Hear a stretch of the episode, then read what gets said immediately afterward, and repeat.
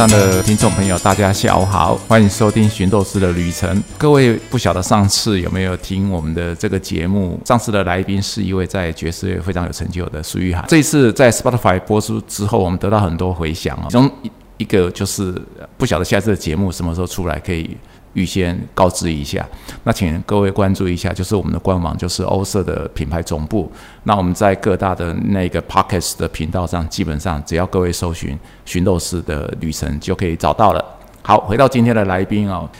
也是中部出生长大的，那从小念美术班。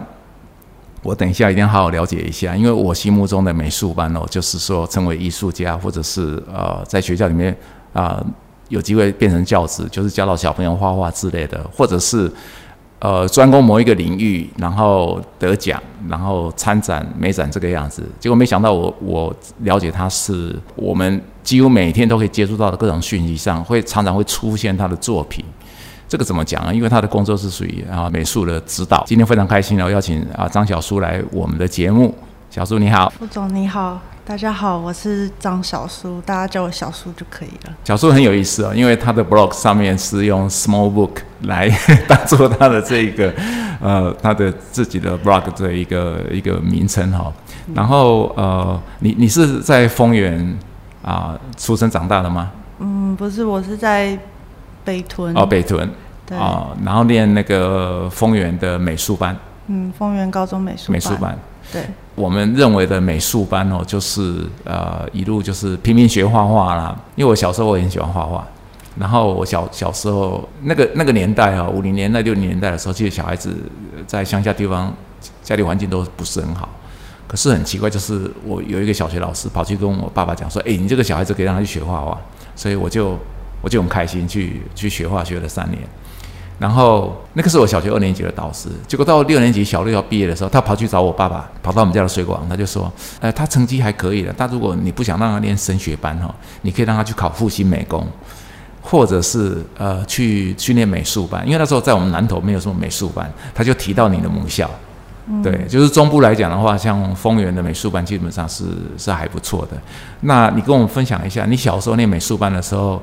呃，家长或者是你自己，当时有没有什么期许？就是您高中的时候期许都是就是上大学嘛。对。然后后来我就去念了那个台北艺术大学，然后也是继续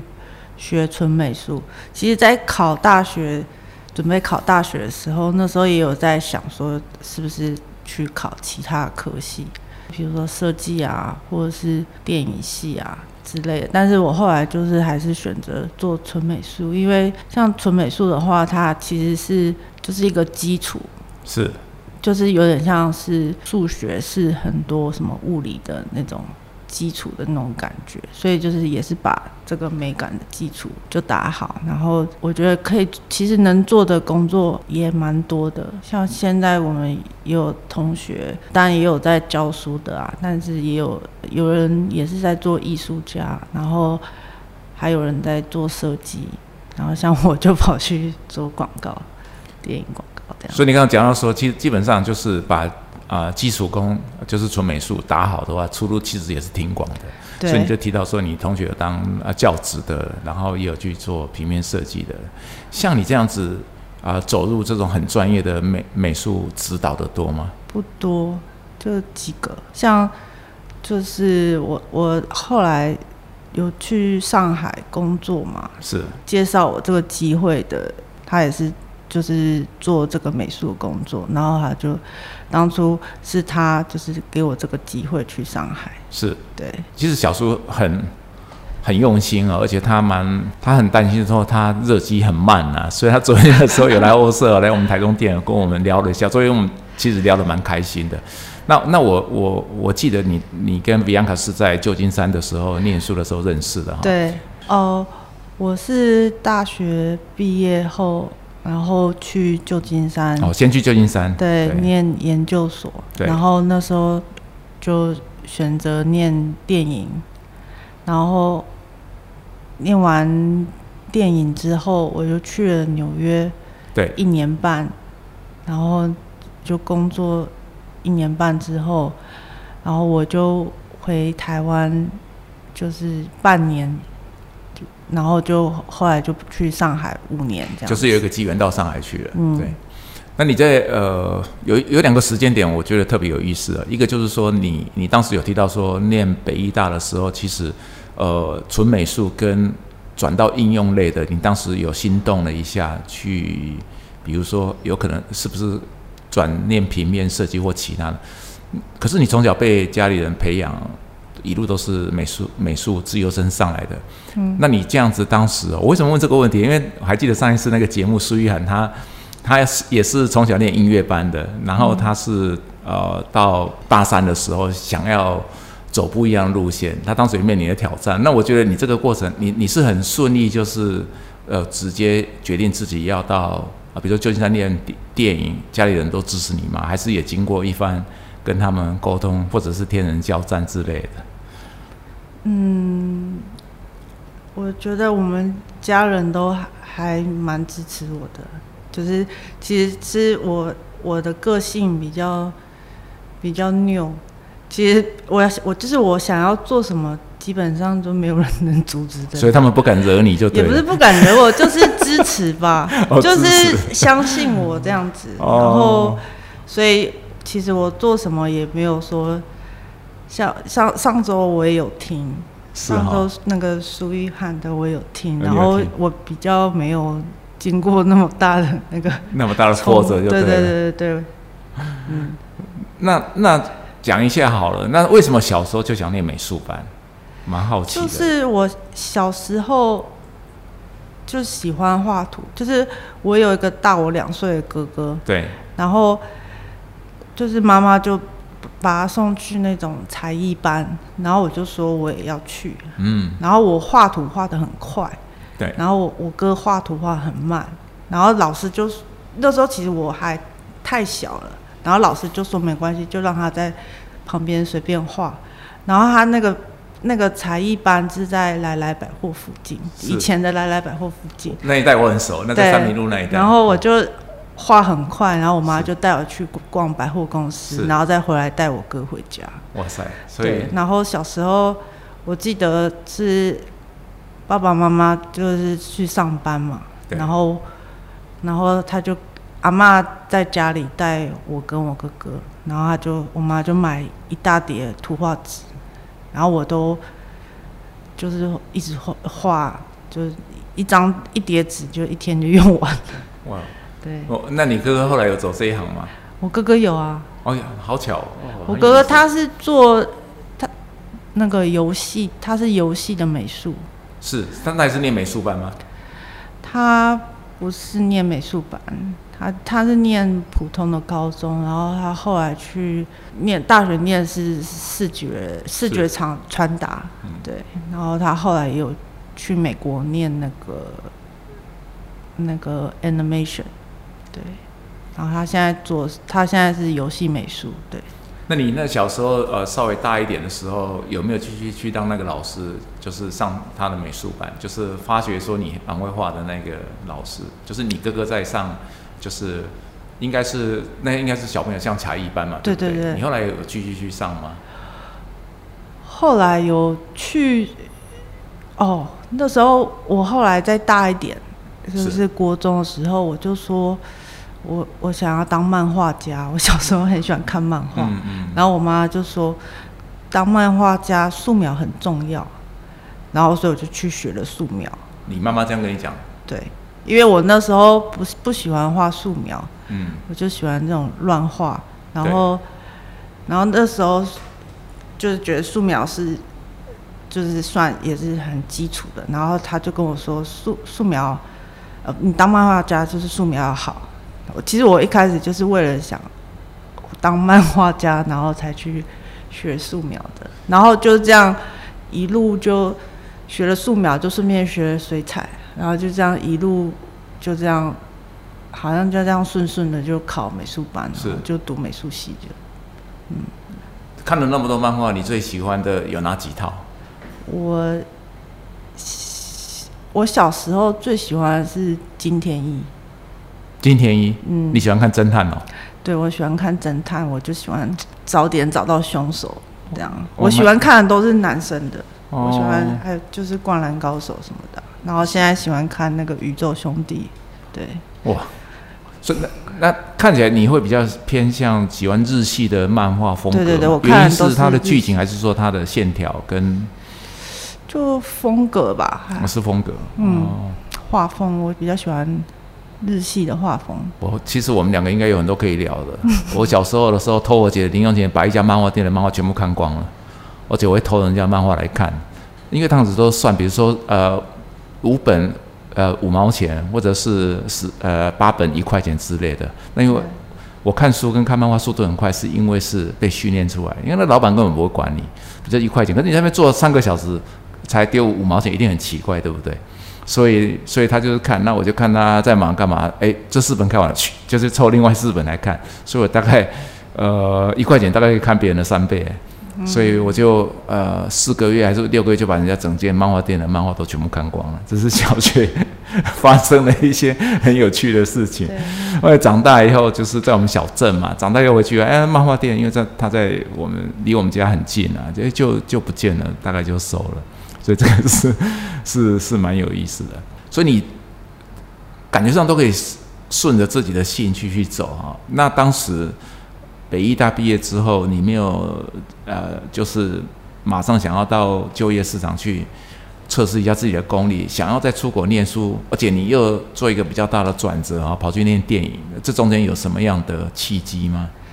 就是其实我在大学的时候，我就很喜欢看电影，是。然后我那时候就会跑很很多影展，像什么金马影展或台北电影节，然后我就会买那个套票，因为这样比较划算，然后就会去拍那个 pass，然后就是一整个暑假就就是随随我看这样子，嗯。买个套票你就每天都可以看，然后一天可以看的三部还是四部吧。然后我那时候每个礼拜一晚上的时候，都会骑摩托车去那个一通公园。一通公园嗯就是一个艺廊，如果就是对当代艺术有稍微了解的人就知道，就是那时候那个艺廊是我从小学的时候就有的艺廊。嗯然后那边有个老师叫那个庄普，蛮有名的，嗯对，然后他就每个礼拜一晚上就会在那边放那个老电影，主要是老的电影，看完我们就会这样大家讨论一下那个电影，就是从那个时候开始培养起来这个兴趣，后来才选择说要就是想要也要拍电影，然后就所以研究所就去念了电影这样。你对哪几位导演的作品印象最深？很喜欢那个文温德斯的电影，嗯，那个是一个德国的导演，然后他之前有他来台湾的时候，我还要去找他签名。北欧有没有哪些导演是你印象比哦，较深哦我还喜欢那个 Roy w i Anderson，嗯，对，然后就是他有非常强烈的个人风格，然后他以前也是拍广告的，是然后他的广告就是跟其他广告很不一样，然后他他的场景都是嗯、花很多时间，然后慢慢做出来的，然后他他的摄影机他也几乎也不太怎么动，就动一点点而已，然后每个人就是他他的演员都会排练很长久的时间。你讲是拍片还是拍广告片？哦片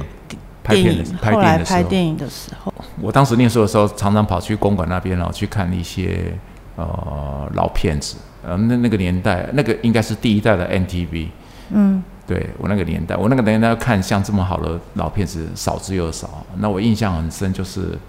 呃有时候翘课去看，你知道吗？然后他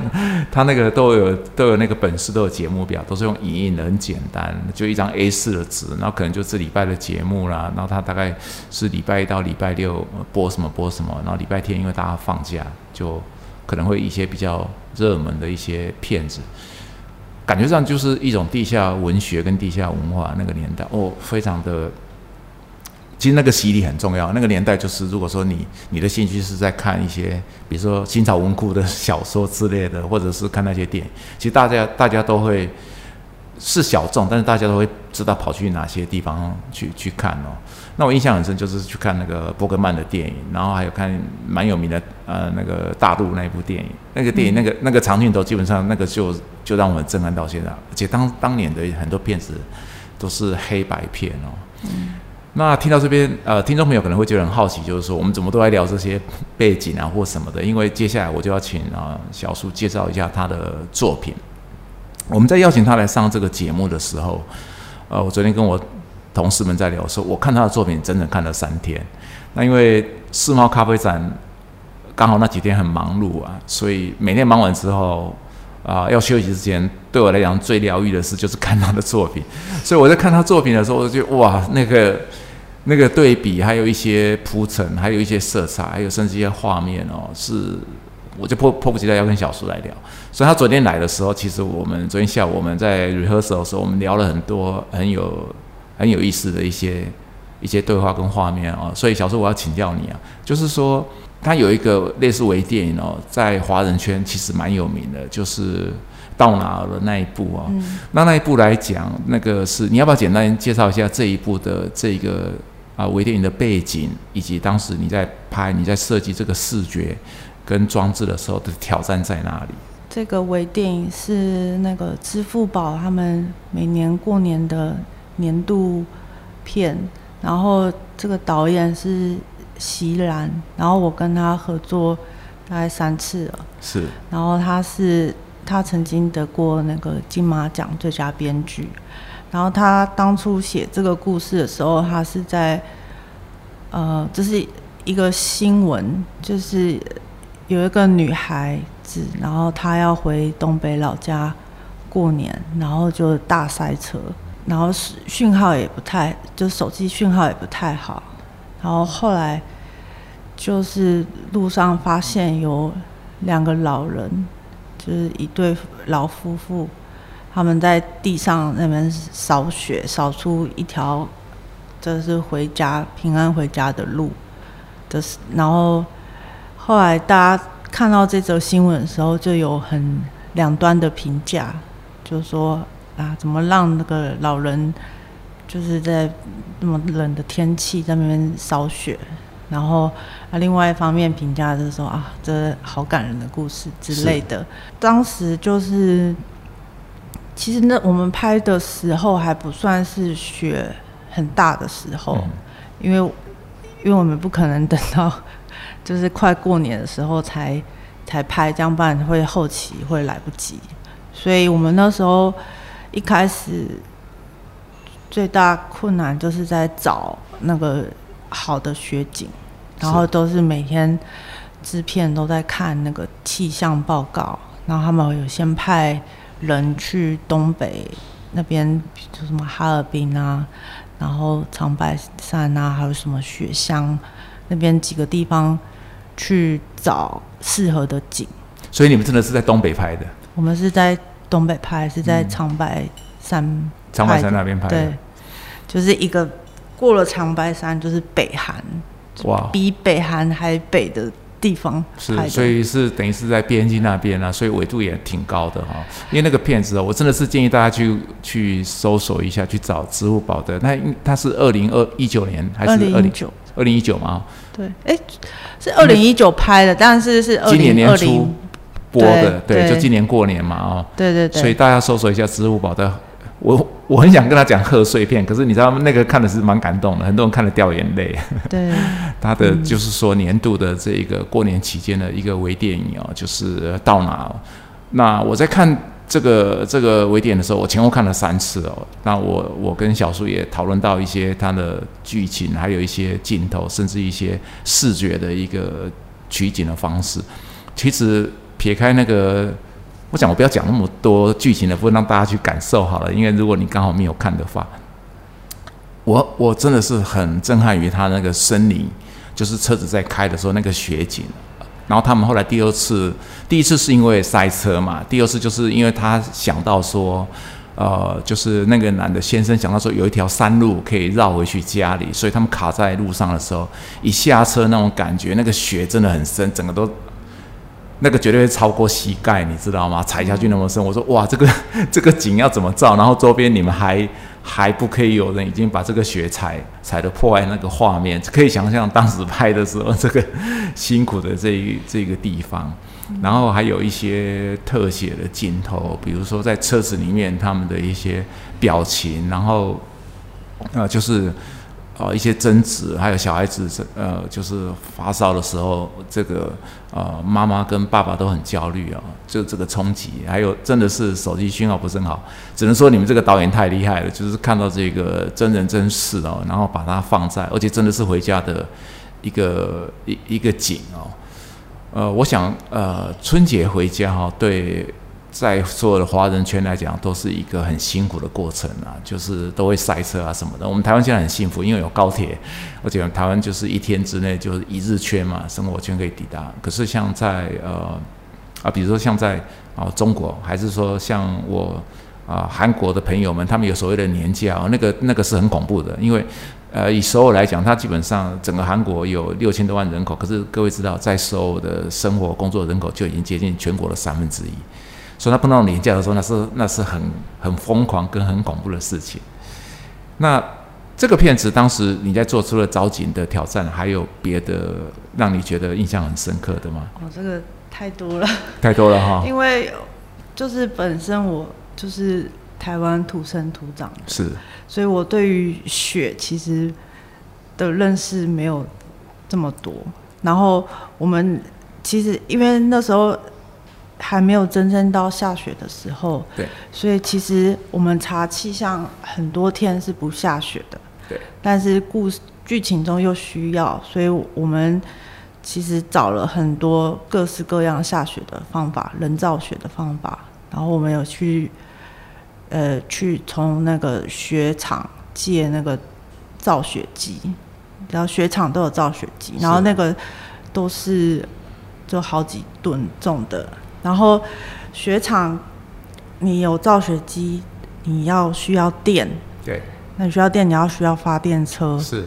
然后那你还需要水，对，然后在那个季节零下二十五度。嗯。然后一般的那种水车，其实它没有人要租给我们，因为你那个水车里面有点水，它就冻住，然后整台就坏掉了。是，它隔年它就不能用了。所以我们那时候，你记不记得在那个山间那个小路？是，那个就是我们就是后来想到一个方法，就是我们先把那个造雪机。呃，厂我们有看，就是大家都是跟我跟摄影师，然后跟导演，我们就是先讲好说，那那台车就是主角那台车要放在哪个位置，对，然后我们再找一个最适合的位置藏那台造雪机，就是那个雪场造雪机很大一台，是，然后然后还有在讨论那个发电车。要什么？要藏在哪里？然后还有那个水车要藏在哪里？然后我刚刚不是说那个一般的那种水大大圆的那种大水箱的水车，对，别人不借给我们。后来用的方法是去找那种呃那个大货车，对，然后里面铺那个塑胶布，对，然后再装水，因为这样的话它就不会说整台冻住，因为它上面还是空的，是，所以。我们后来是用这个方法，然后，而且像那个造雪厂的那种雪机，都是它一次需要的水量蛮大的，所以其实我们就是也就只有珍贵的就几分钟能喷出来而已。对，所以那些时间我们都要跟副导算好。然后像比较特写的地方，比如说我们是用那个。呃，有一种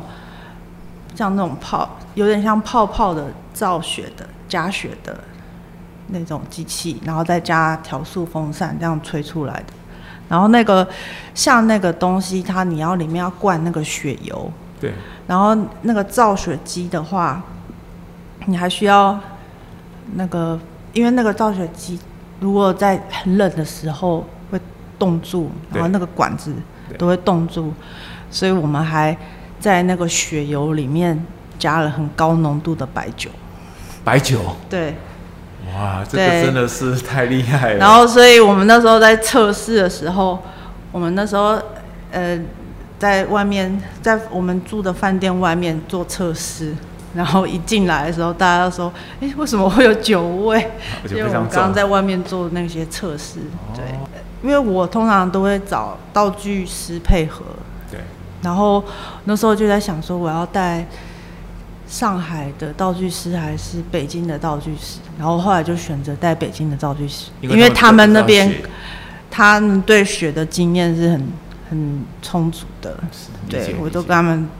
请教，对，然后还有那个像那种就是我们那个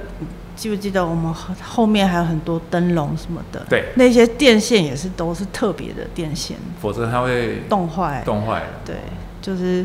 在雪地真的是很多那个美美嘎嘎的。对，而且还没讲到说你个人的我们人的身体的适应性。哦，对对对，我还就是我真的是，我就买了一个什么猎鸭鞋，然后里面有毛的，然后我还穿了两双袜子，但我的嗯脚一直都是冰的，然后后来就感冒，然后声音就完全哑掉，就嗯讲不出话来。嗯，对，那那一段拍摄大概前后工作天数有几天？也就两个礼拜吧。对啊，但是就是非常的辛苦，而且整个挑战度很高、对啊，这个就讲到你的工作啊，视觉这种美术的哦指导，在视觉方面的话，其实它要呈现出来，我们看到的都是很融入这个画面，然后可是没想到背后是真的是要十十年以上的很扎实的功夫，而且你还要跟很多不同类型的配合，比如说工班啦、道具啦，还有就是说摄影师，还有当然导演的意志也很重要。然后我们昨天还聊到说，呃，这个是微电影，但有些像你很多很杰出的一些系列部片，其实我看的也蛮也蛮有感的啊、举例来说，我可以跟观众朋友分享，像小叔他做的几乎都是大品牌啊，像我讲像讲的，现在我们刚刚结束这个话题的是在讲支付宝的年度的，有点像年度的那种，呃，一个呃过年的这一个微电影，形成它一个呃企业形象一个很重要的传统啊。虽然说你看完很感动，跟跟支付宝有什么关系？可是各位知道这个。支付宝这种支付系统，就在在他们大陆来讲，等于就是现金、信用卡的意思了啊、甚至于他们有开玩笑是说，你可以没有钱，但是你一定要有手机，因为手机里面 支付宝，你你可以支付所有东西，连路边摊都可以收之类，甚至有些人根本现在都不愿意收现金了。所以我觉得这样企业哦，它有这么好的资源去拍这种很有意义的片子哦，特别是在年关的时候，这个其实是对品牌形象提升非常大。可是背后的辛苦是非常让人难以想象的啊！当然他有这个预算了，所以他也找第一流的团队啊。所以像小叔这样子很有经验的视觉哦指导的话，就是可以帮助这些导演以及整个那个啊、就是所谓广告组他们的一个气球。果然这个片子是出来是非常的轰动啊。那我现在要讲到的是另外的一个跟你的兴趣有关系，你为什么那么喜欢太空啊？因为我觉得就，因为它很遥远，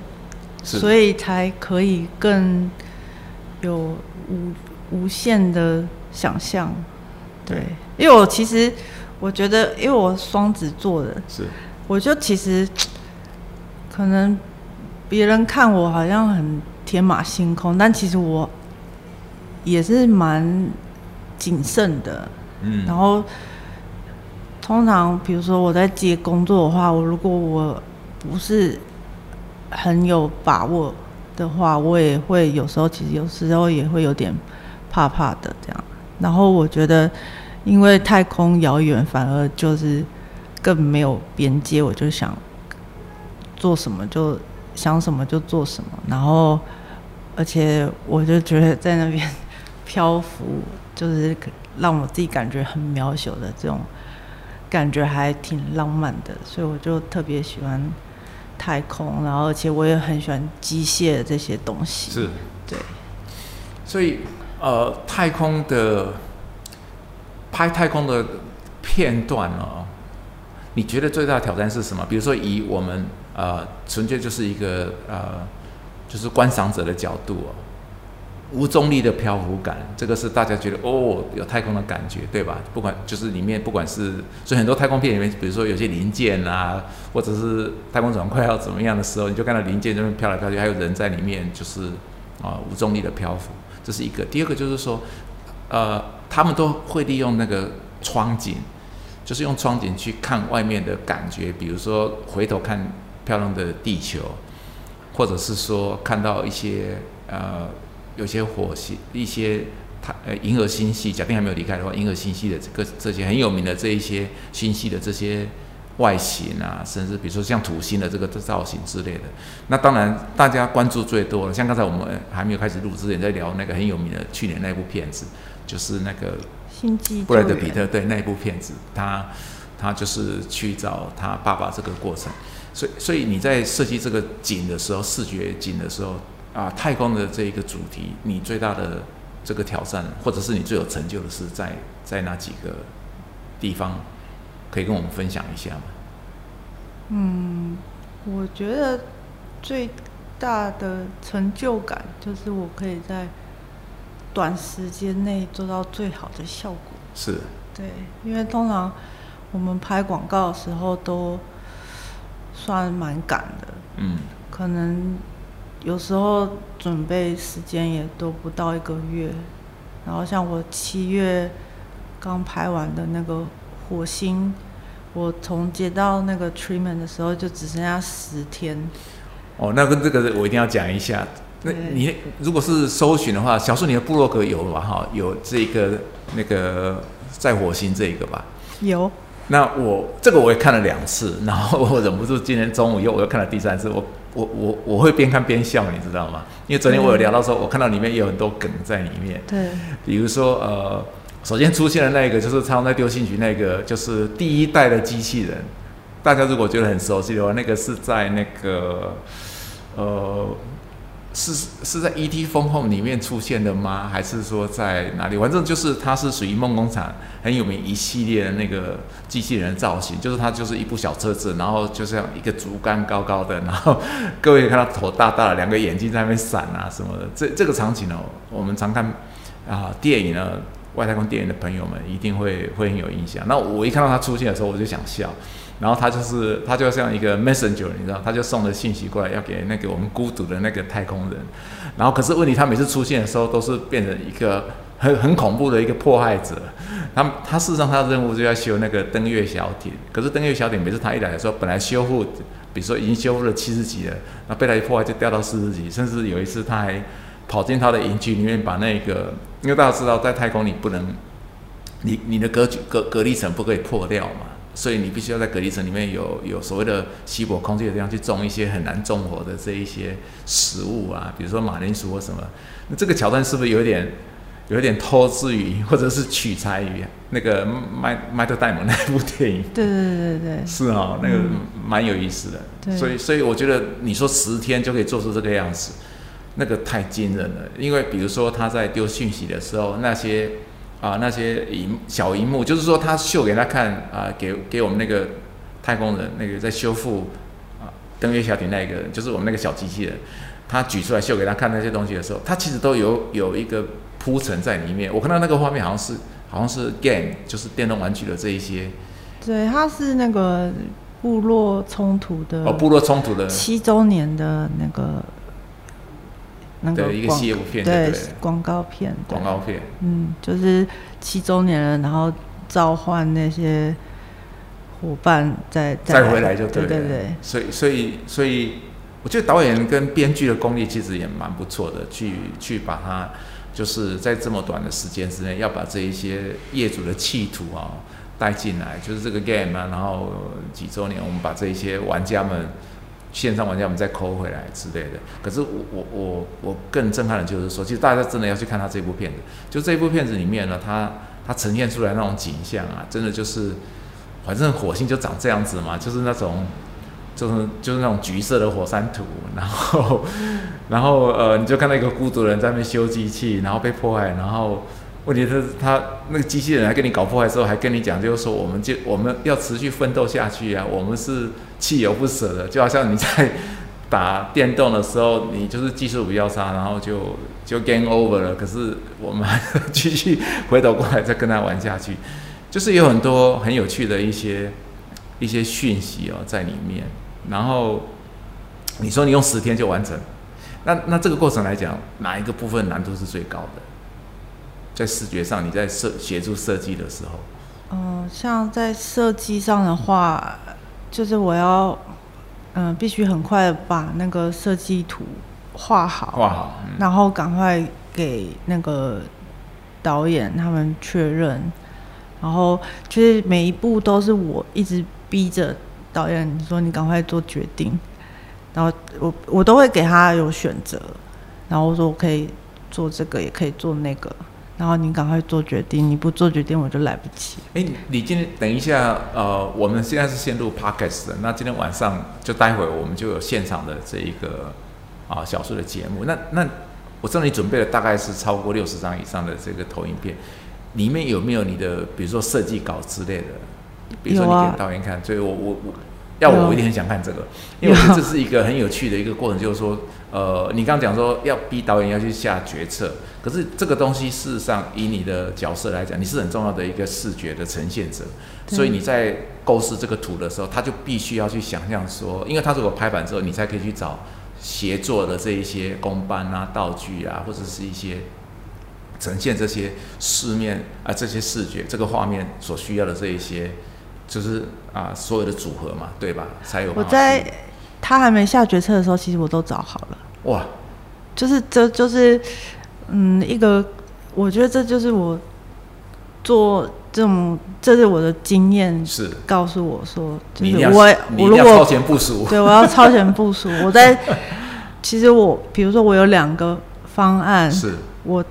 在他还没回答我之前，我这两个方案我都大概想好，说我要怎么做。不然等他讲完，我再来去找，绝对来不及，我就来不及。啊，难怪，我就觉得这样的画面时间就可以搞定。天哪，你后面是有多少班底啊？还有多少就是协力的这一些嗯朋友们哦，就是很愿意，就是跟你，而且跟你也很有很很极度的默契哦，才可以去完成这个导演的要求啊。而且你这样，就是说小叔这边的工作没有完整的时候，基本上摄影师跟导演他们也也真的不太能够去知道说。因为之后拍完之后还要再检视嘛，对不对？还要再看后置片子状况怎么样，对，所以这个是难度非常高的。那我希望说晚上的时候这一部分呢，就是放出来的时候可以多跟大家聊，因为我们都看到的都是你们已经制作出来很棒的作品，不管是微电影啊，就是我们一开始在讲的那一部到哪的微电影，以及今天讲的就是说火星这一个这个很有趣的这个这个系列片。Hello，我是 Bianca，下星期还有更多小书的分享哦。喜欢我们的节目，也别忘记给五颗星评价和 follow 我们的脸书欧舍咖啡品牌总部和 IG o s e r underscore coffee。我们下星期见。